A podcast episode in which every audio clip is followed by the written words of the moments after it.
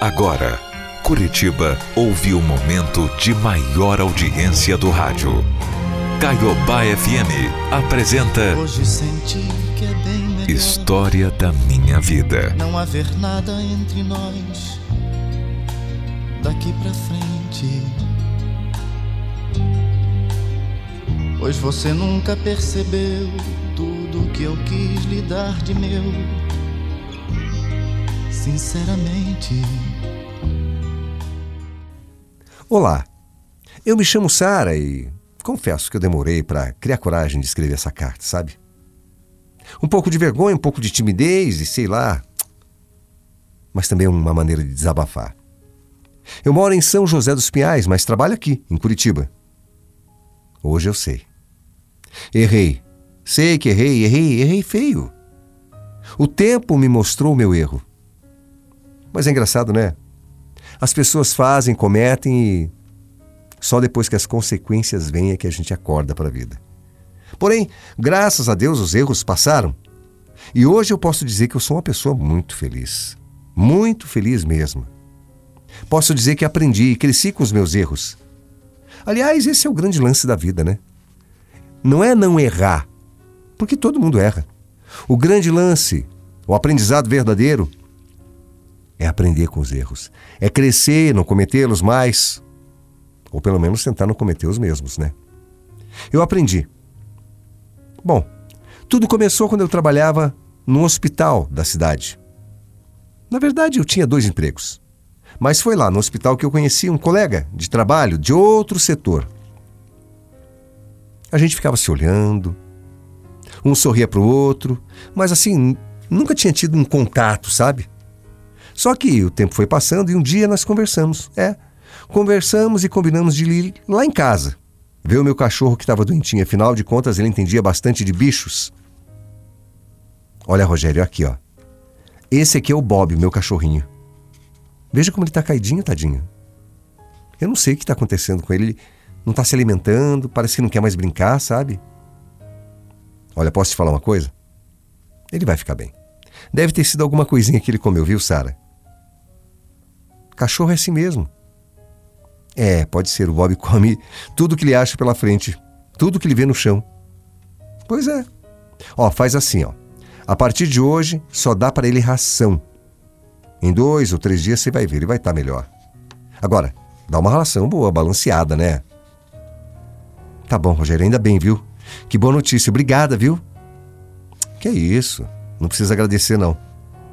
Mas o Rogério, antes de ir embora, ele ficou se enrolando, olhando para mim, deu um sorriso. E aí, eu fiz o convite. Escuta, você não quer tomar um cafezinho, pelo menos? Acabei de passar, ó. Ah, não. Aí tá uma coisa que eu não posso negar, hein? Quero, quero sim. Eu amo, amo café. Tomo sim. Obrigada, viu? E ali começou a rolar um clima entre nós dois. Conversa vai, conversa vem, aquele café rendeu. Ficamos ali horas tomando café, batendo papo, sorrindo, nos divertindo, falando um pouquinho da vida de cada um, sabe? Se conhecendo mesmo. E na despedida, nos beijamos. Eu confesso que eu não estava assim muito animada, porque ele estava no processo de separação da esposa. Até isso ele me contou.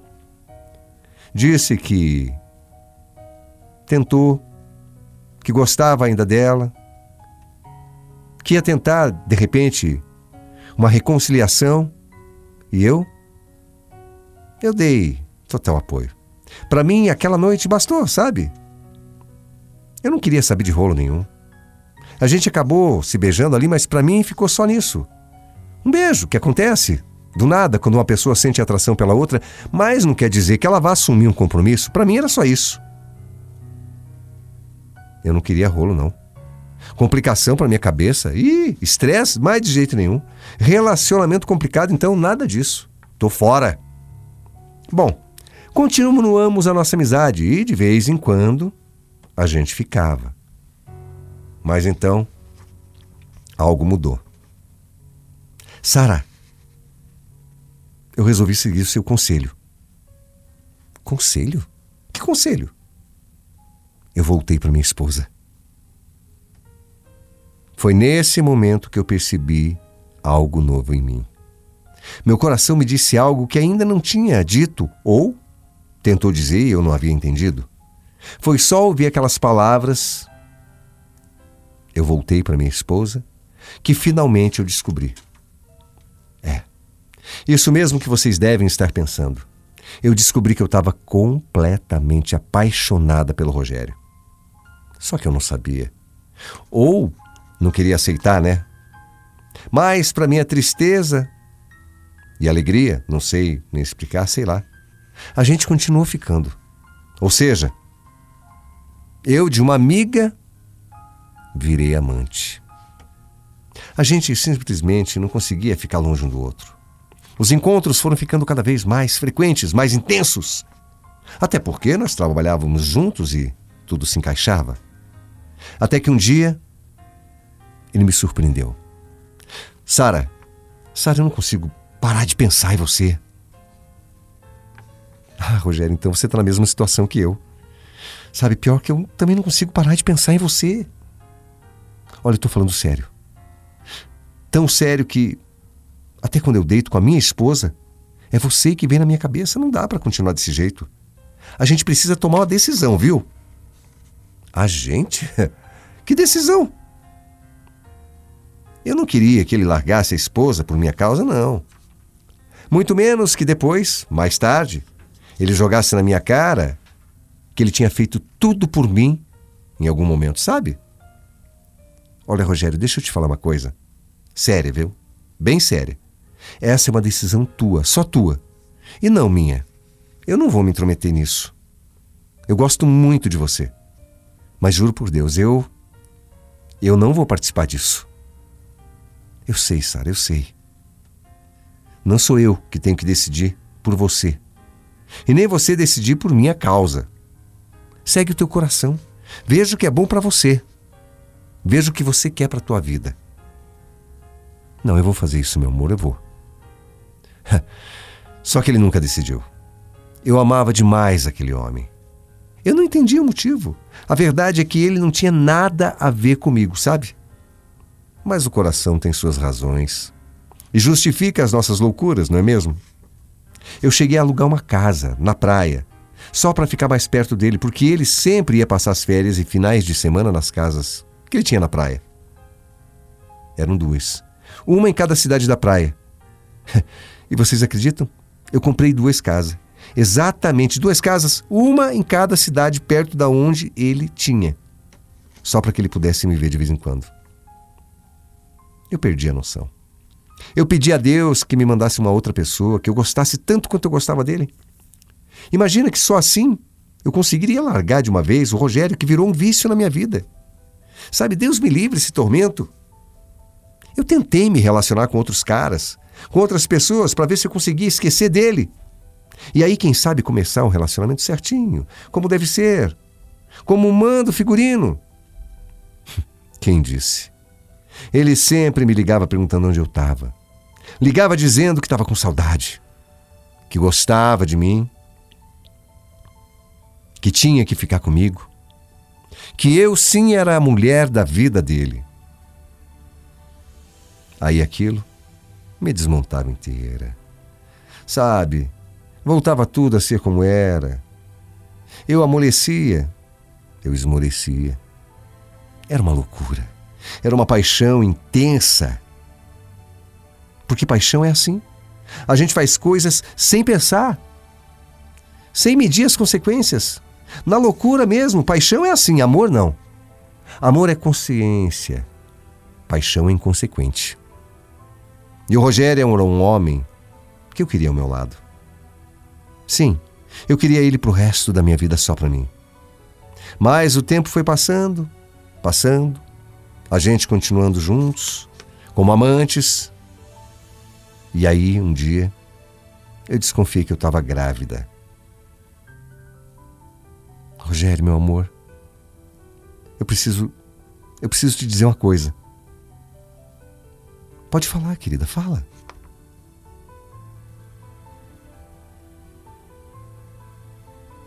Eu acho que eu tô grávida. Como é que é? Eu acho que eu tô grávida. Você tem certeza disso? Eu tenho quase certeza. Rogério, eu sou bem certinho, sabe? Eu acho. Eu acho que a gente vai ter um bebê. Eu acho que seremos pais. Não. Seremos não. Isso é um absurdo. Eu já sou pai. Eu não quero mais ter filho. Você vai ter que tirar essa criança. Como é que é, Rogério? O que, você está falando? É isso mesmo. Você vai ter que tirar. Não, não, não, não. Tirar o meu bebê foi isso que eu ouvi? É assim, tirar o bebê. Não, você não pode estar falando sério. Claro que eu tô. É isso mesmo que você ouviu. Eu não tenho condição de ter outro filho agora, Sara. Você vai ter que tirar essa criança. Sabe, parece que meu coração tinha se partido ali na, naquele momento. Era uma dor tão grande. Era um absurdo aquilo que ele estava falando naquele momento, naquele mesmo dia. Ele acabou se machucando. Pegou atestado e ficou sem ir trabalhar uns oito dias.